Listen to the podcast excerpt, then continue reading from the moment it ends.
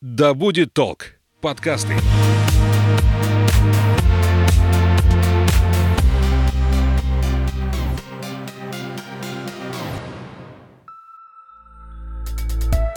Привет, я Настя. Ты слушаешь подкаст об экологии и сортировке мусора «Ой, не туда». Сегодня ко мне в гости пришел Максим Грачев, археолог и директор Музея археологии и этнографии Омского государственного педагогического университета. Максим поделится интересными фактами о том, как экологические проблемы меняли жизнь древних людей и почему каждый археолог рад найти древнюю свалку. Наливай чай или кофе в свой многоразовый стакан и вслушивайся. Мы начинаем. Максим, здравствуйте. Здравствуйте. Я так думаю, что для многих слушателей может показаться странным, что о проблемах экологии я буду говорить с археологом. Но, насколько я знаю, все археологи немного экологи. Можете в двух словах буквально объяснить, как вообще вы связаны с экологией? Археологи все немножко экологи, географы, немного геологи, немного топографы, немного фотографы, немного кто еще. Мастера на все руки, в общем. Да, э, так получилось, что э, для того, чтобы понять, э, где, как, почему жили люди, чем они могли в той или иной ландшафтной зоне заниматься, нам нужно иметь хотя бы общие какие-то представления о том, что такое экологическая ниша, как в нее вписывается человек, что такое биогеоциноз, как вот он там может вращаться, какие может э, выгодные стороны этого биогеоциноза использовать, что ему может мешать. Э, поэтому мы периодически подсчитываем экологическую литературу или слушаем подкасты. Это полезно будет, наш подкаст для других археологов. Какими именно знаниями вообще должен обладать археолог в, в экологической в этом направленности? Смотрите, археология – это наука о том, как раньше жили люди – причем не просто жили, а, а как они осваивали те или иные пространства, как они их использовали, как они их заселяли, а, как они мигрировали из одного места в другое, как они выбирали место для своего проживания, а, для проведения тех или иных хозяйственных работ. Ну и в целом мы изучаем вообще всю жизнь древних людей. Причем у нас нет письменных источников для тех эпох, которые исследует археология. Э, как только появляются письменные источники, летописи, хроники, документы какие-то, в дело вступают классические историки. А такую отдаленную от нас древность исследуют археологи.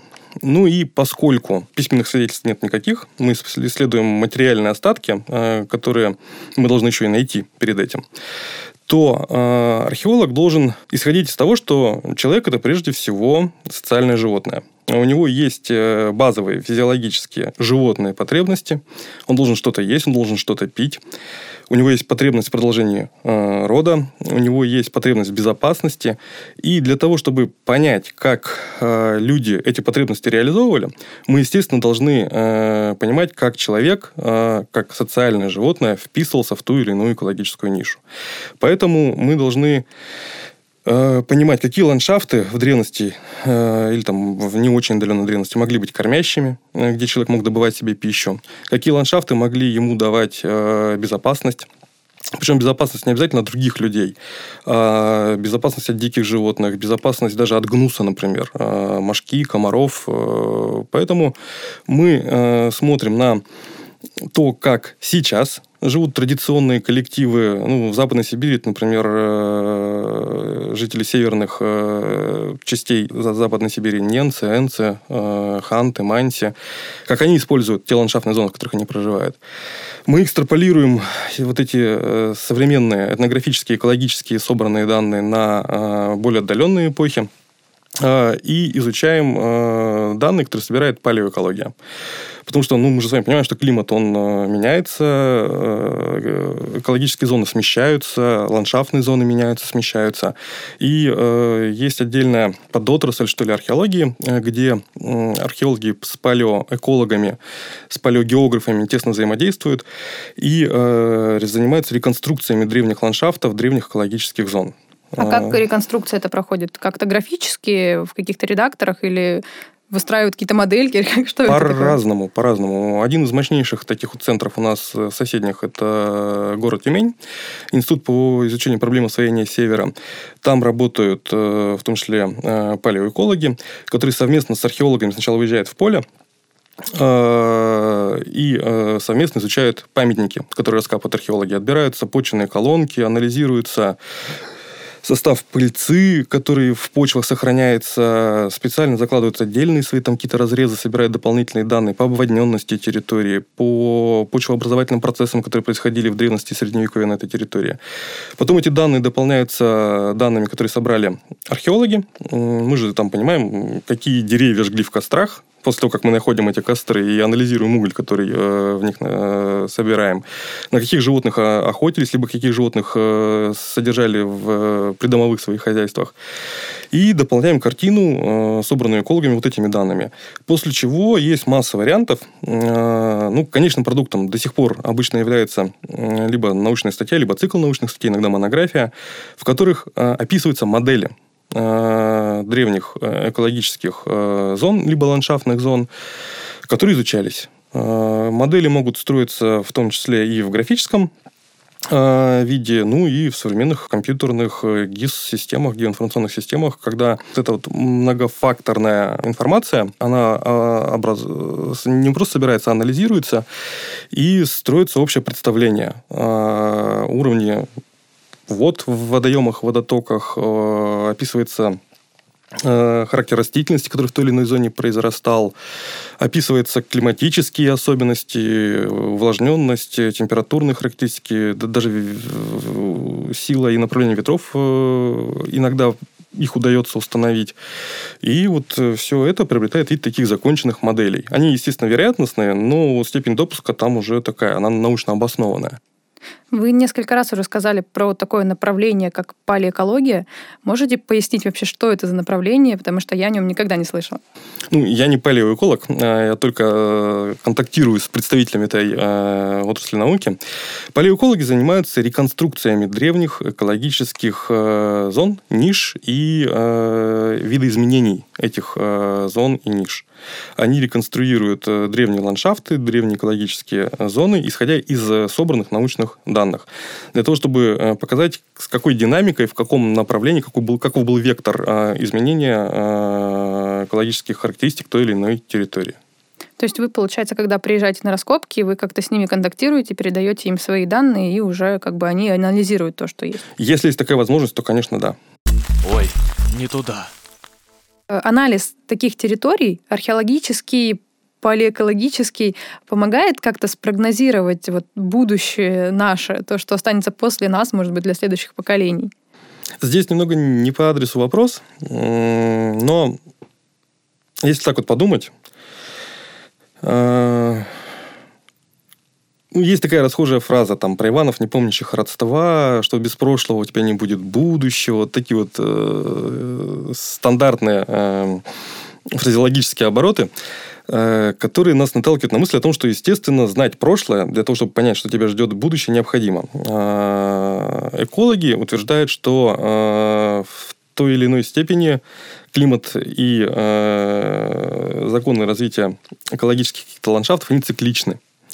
Ну, а раз так, то было бы неплохо установить эти самые циклы для того, чтобы спрогнозировать, как они могут повторяться через какой-то период времени. Э, в этом, собственно, и стоит э, задача полиэкологов, ну, прежде всего, насколько я понимаю.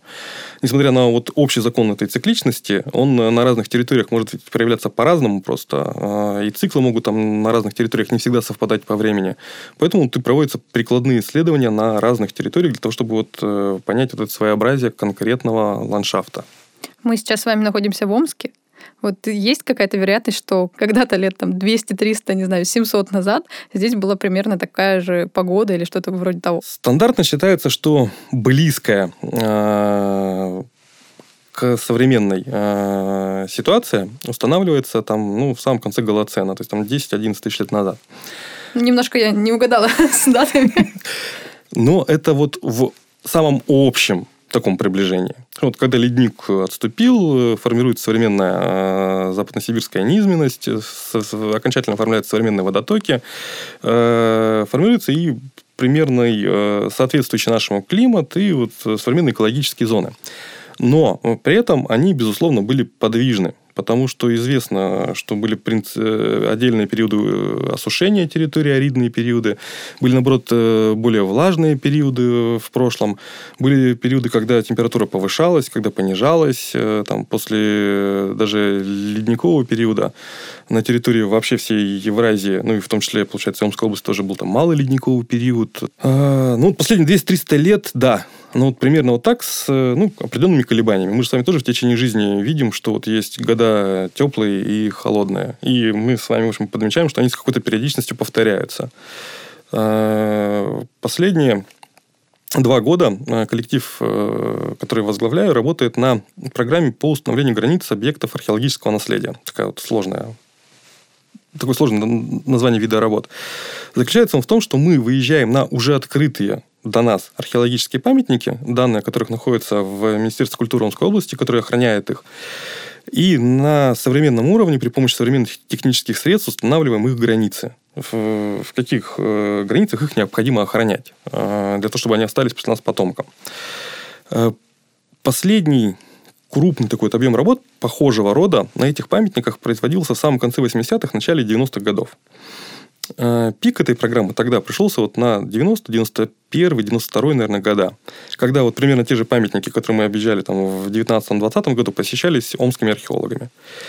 И мы заметили очень интересную вещь э, с точки зрения, наверное, даже палеоэкологии, и с коллегами уже, ну, по крайней мере, устно пока, а мы э, этой информацией делились. В самом начале 90-х годов до тех памятников, которые вот мы посещаем, Э, исследователи добирались относительно легко. То есть там буквально садились на бортовой газик или на УАЗ, который теперь называется Хантер.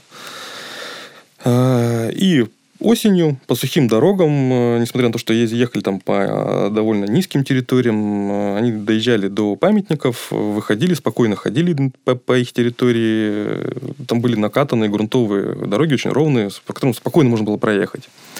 Сейчас мы до этих памятников добираемся с очень большим трудом. Хотя машины, ну, чуть, наверное, более проходимые. А, оборудование у нас поменьше, машины легче. Но когда мы приезжаем на места, где наши коллеги работали там вот э, в 90-х годах, относительно недавно, да? Да, относительно недавно. Собственно, ну, мне там было 10 лет. 10, 11, 12. Мы упираемся в заболоченную территорию, по которой на машине проехать либо очень сложно, либо невозможно. Получается, что вот за этот, в общем, не очень большой промежуток времени а, изменился режим грунтовых вод, территории стали заболоченными снова, а, и возникает вопрос, вот когда люди там жили, либо там кого-то хоронили, а как тогда было? Если они могли-то спокойно добраться и даже могильники большие там вот организовывали или жили там крупными поселениями, ну, не будут же люди в болотах жить. Это гнус, это сырость, это ну, в целом не очень приятно. Ну, либо, наоборот, их могли привлекать болото с какой-то там иной, э, непонятной нам сейчас, э, или не до конца понятной нам э, целью проживания на этой территории. Вот эта динамика, мы ее фиксируем прямо сейчас, там, за там, 30 каких-то лет. Э, она имеет ну, определенную направленность, и мы ее фиксируем.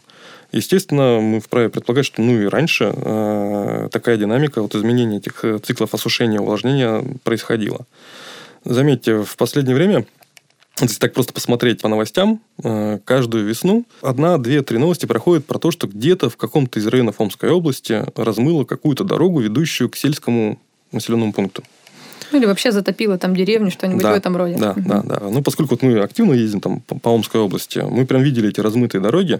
И вот подъезжаешь, э, видишь, дорога идет, ну, по сути, по озеру. Ее когда строили, ну, не будут же люди строить дорогу в, в озерной котловине, залитой водой. Нет, ее строили на относительно сухом месте, там, в 50-х, 60-х, 70-х годах 20 века. Режим вот, изменился. Изменилась э, сама по себе вот экологическая ниша. Э, и сейчас э, людям неудобно э, пользоваться этой дорогой.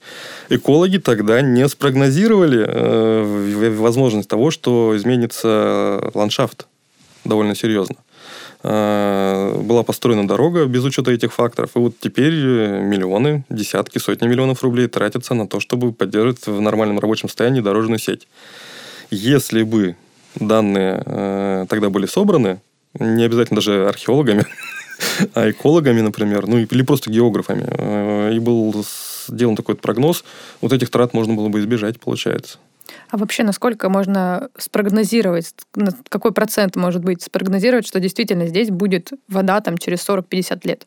Если иметь статистически верные собранные данные, э, то, думаю, вполне вероятно.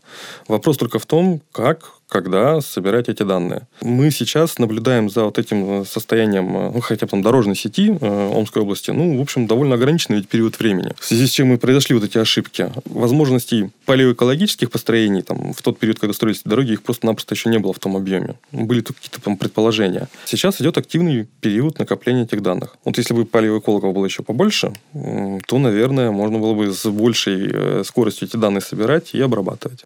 То есть, получается, для того, чтобы вот 40-50 лет назад там не строили эту дорогу, нужны были данные, которые были еще раньше на 40-50 лет собраны, чтобы примерно предположить. Да, но не обязательно проводить их вот в том режиме, в каком... Э, не обязательно их собирать в том режиме, в каком это происходит сейчас. Э, в режиме там, наблюдения за размываемыми дорогами. Э, палеоэкологические наблюдения, они строятся не только на обработке видимых Э, фактов, фиксируемых сейчас при нашей жизни.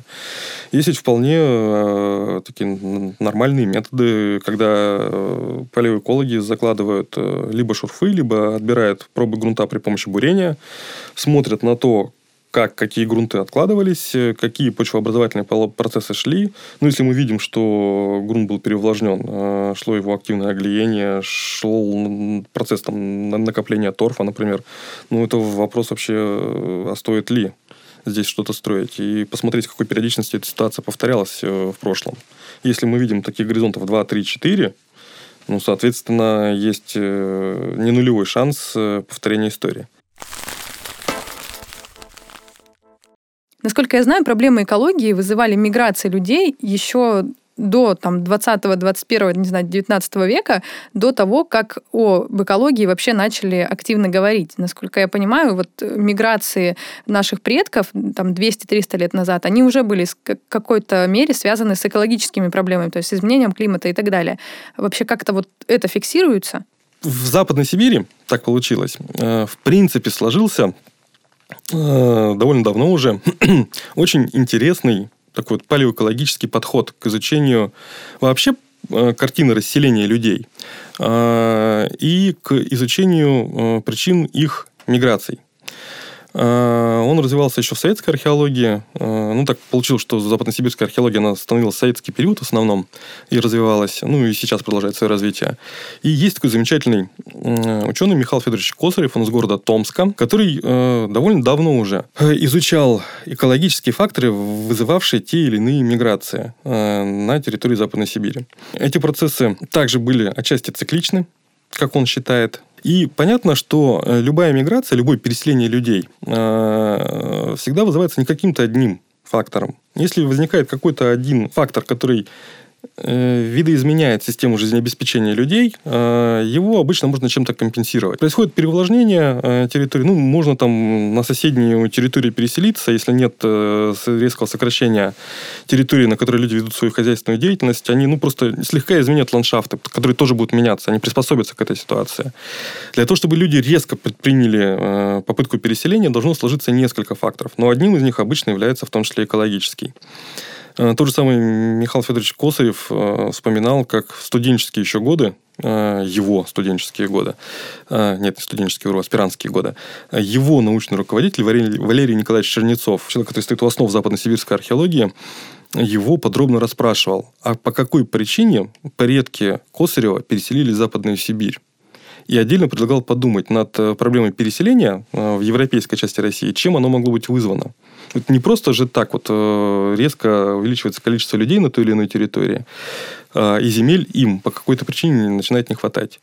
Люди не просто так резко в взрывном таком э, экспоненциальном э, количестве начинают возрастать. Значит, слои должны быть стать резко благоприятными, например тепло, влажно, все цветет, растет, э, объем биомассы увеличивается, кормовая база э, для людей э, растет, все хорошо, много пищи, тепло, опять же, в источники воды в доступе, ну, люди социальные животные, их количество начинает увеличиваться.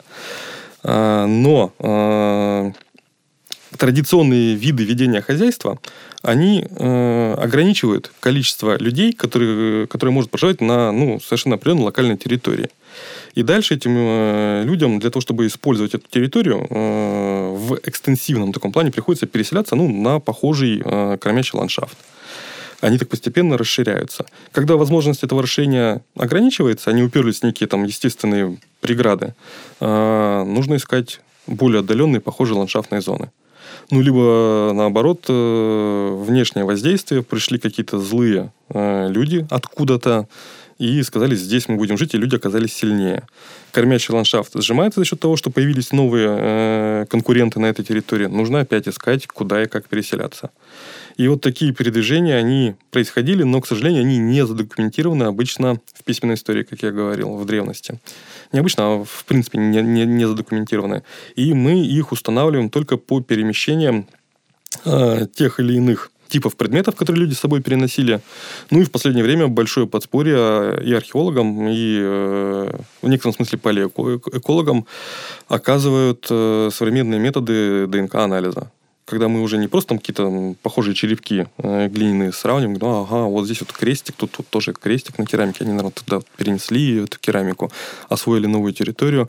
Мы теперь еще и ДНК-маркеры оцениваем, понимаем, а вот керамика сама по себе перешла, или ее все-таки ну, люди перетащили куда-то?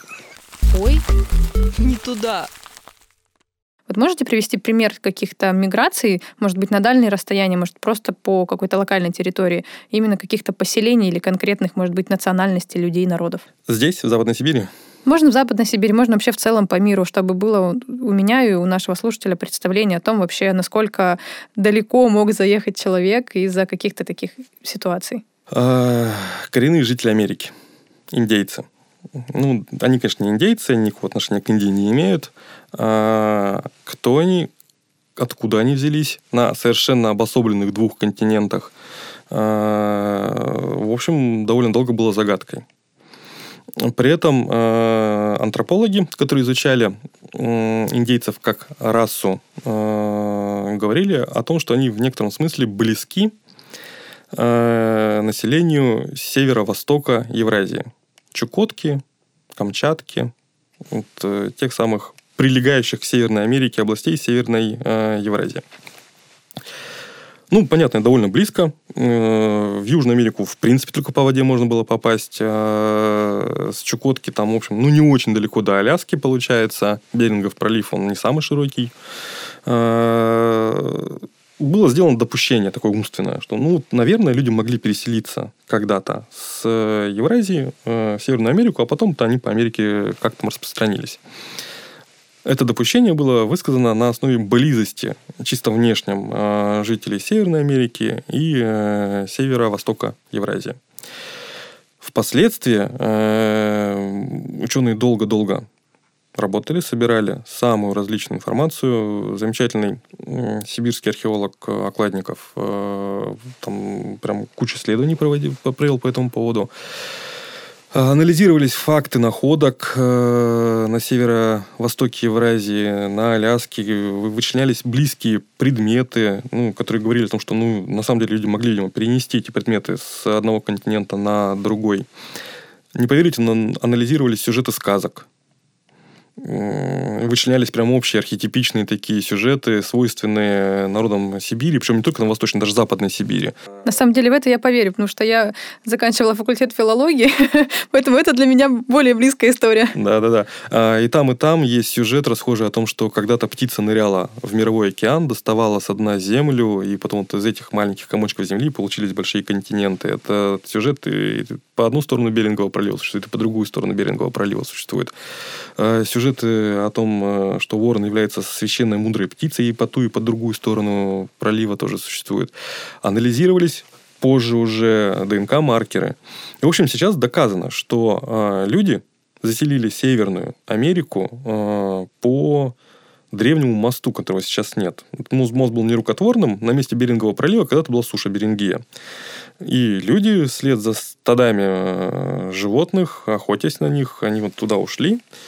После чего наступает послеледниковый период, э, льды тают, уровень мирового океана поднимается, Берингия уходит под воду, и часть человеческих коллективов остается вот там и постепенно осваивает и Северную, а потом и Южную Америку.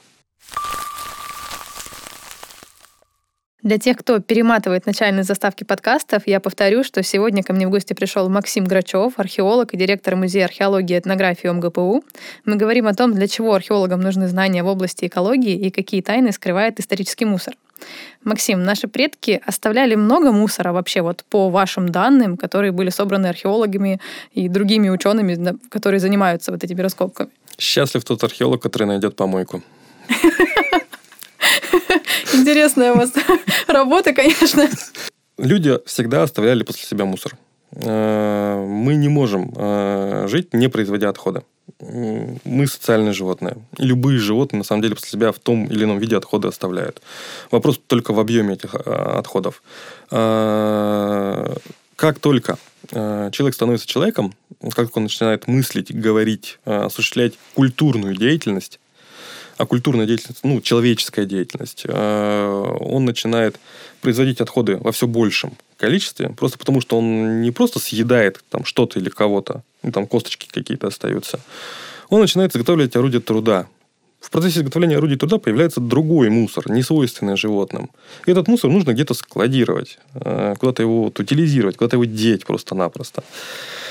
А, с течением времени а, деятельность людей по производству орудий производства, она вот все увеличивается, увеличивается, увеличивается, она обрастает все новыми, новыми формами.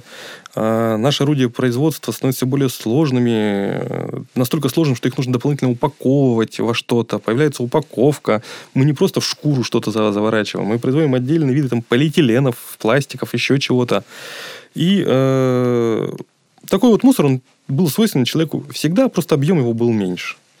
И, естественно, люди э, всегда э, оборудовали некие места для того, чтобы этот мусор складировать э, так, чтобы он им не мешал и не отравлял ему жизнь в прямом переносном смысле. И поэтому, да, счастлив тот археолог, который находит помойку, просто потому что это возможность э, получить доступ сразу к большому количеству предметов, которые люди использовали. Сломали и выкинули. Ну, там прям вот все, чем люди пользовались, оно вот там и будет лежать. Вам уже так везло, вы находили помойки? Еще на практике, после первого курса.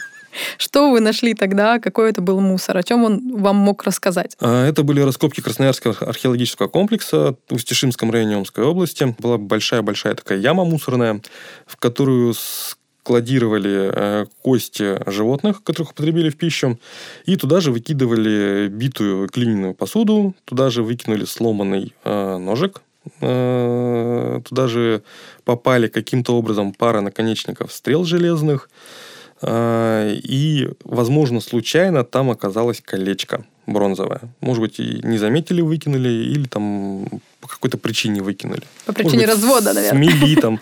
Ох, про развод, да, это прям одна из версий, да. да? Первое, что приходит в голову, да, не доставайся ты никому. Ой, не туда.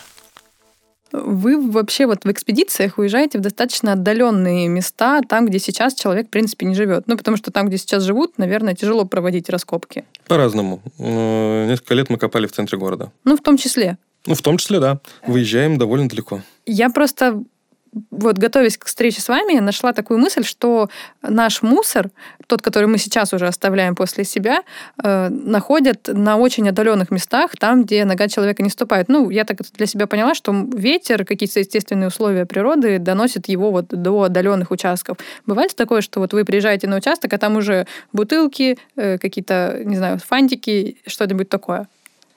К сожалению, бывает. Э, моя работа повернулась так, что в последние там, лет 10 э, я очень много работаю в тундре на севере Западной Сибири.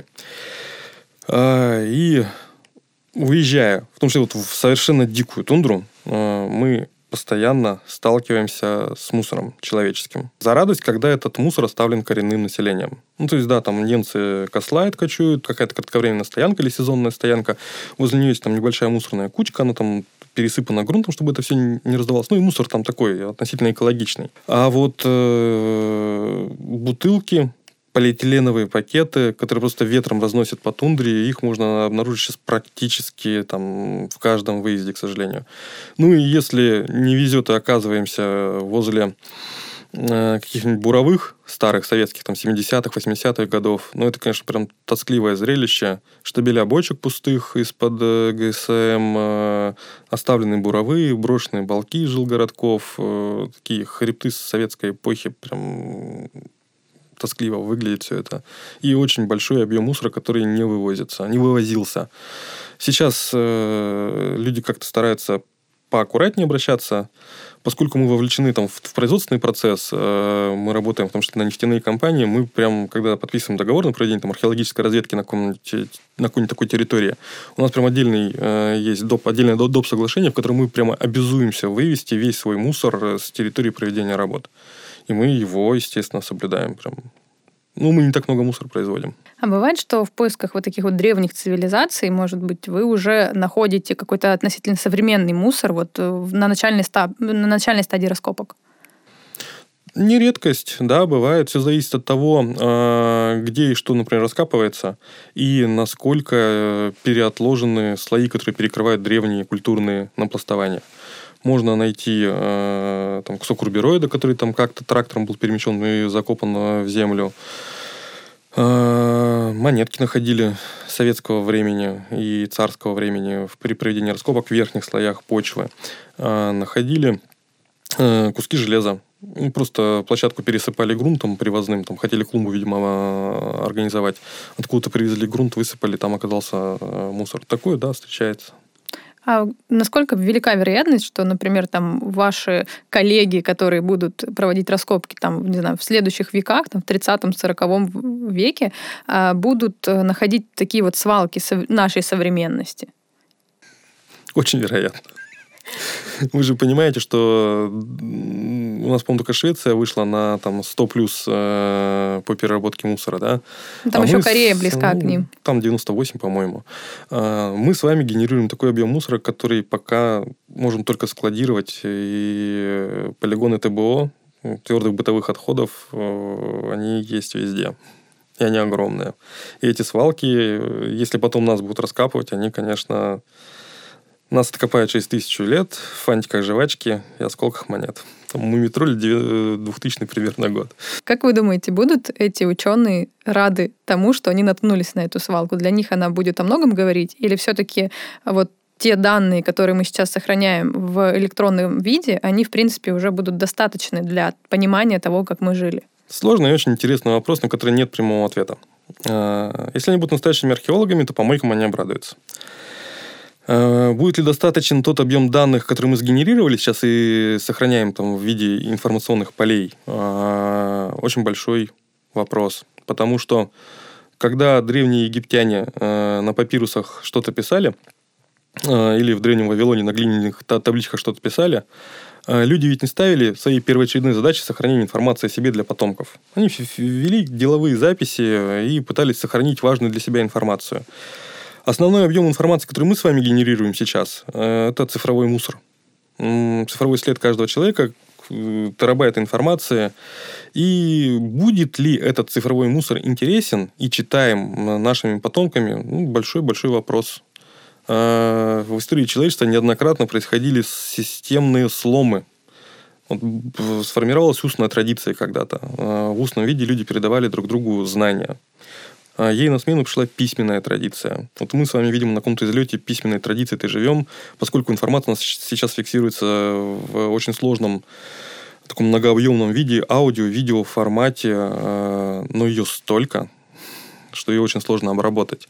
Видимо, ну, произойдет опять некая трансформация в каком-то относительно близком будущем. Потом будет еще какая-нибудь трансформация. Система хранения и передачи информации она э, развивается постоянно. И э, будут ли понятны вот эти наши цифровые следы нашим потомкам, вот сейчас э, сложно дать ответ. Дело за будущим. В конце каждого выпуска я прошу своих гостей поделиться своими эко-лайфхаками, какими-то примерами из личной жизни, как они стараются сохранить, сделать свою жизнь более экологичной. Вы как-то двигаетесь в этом направлении, как-то стараетесь, может быть, уменьшить свой э, след э, мусорный в истории? Мы сильно стараемся отказаться от полиэтиленовых пакетов. Нас убеждают, что они становятся все более экологичными, что они быстро разлагаются, но мы сильно стараемся вернуться к практике наших мам, бабушек в моей семье. Использовать один пакет несколько раз, по возможности использовать бумажный пакет. Правда, бумажный пакет, ну, там тоже есть вопросы, да, к углеродному следу, сколько там тратится энергии на их производство и сколько деревьев уничтожается для того, чтобы изготовить эти пакеты. Мы постепенно приходим к э, разделению мусора э, в семье мы стараемся его делить. Получается сложно, и, к сожалению, в Омске это не всегда имеет смысл, но мы сильно стараемся это внедрить в свою жизнь и приучить к этому своих детей. А, ну и стараемся избегать ненужных покупок, которые могут э, потом сильно сказаться на объеме мусора, который мы оставим.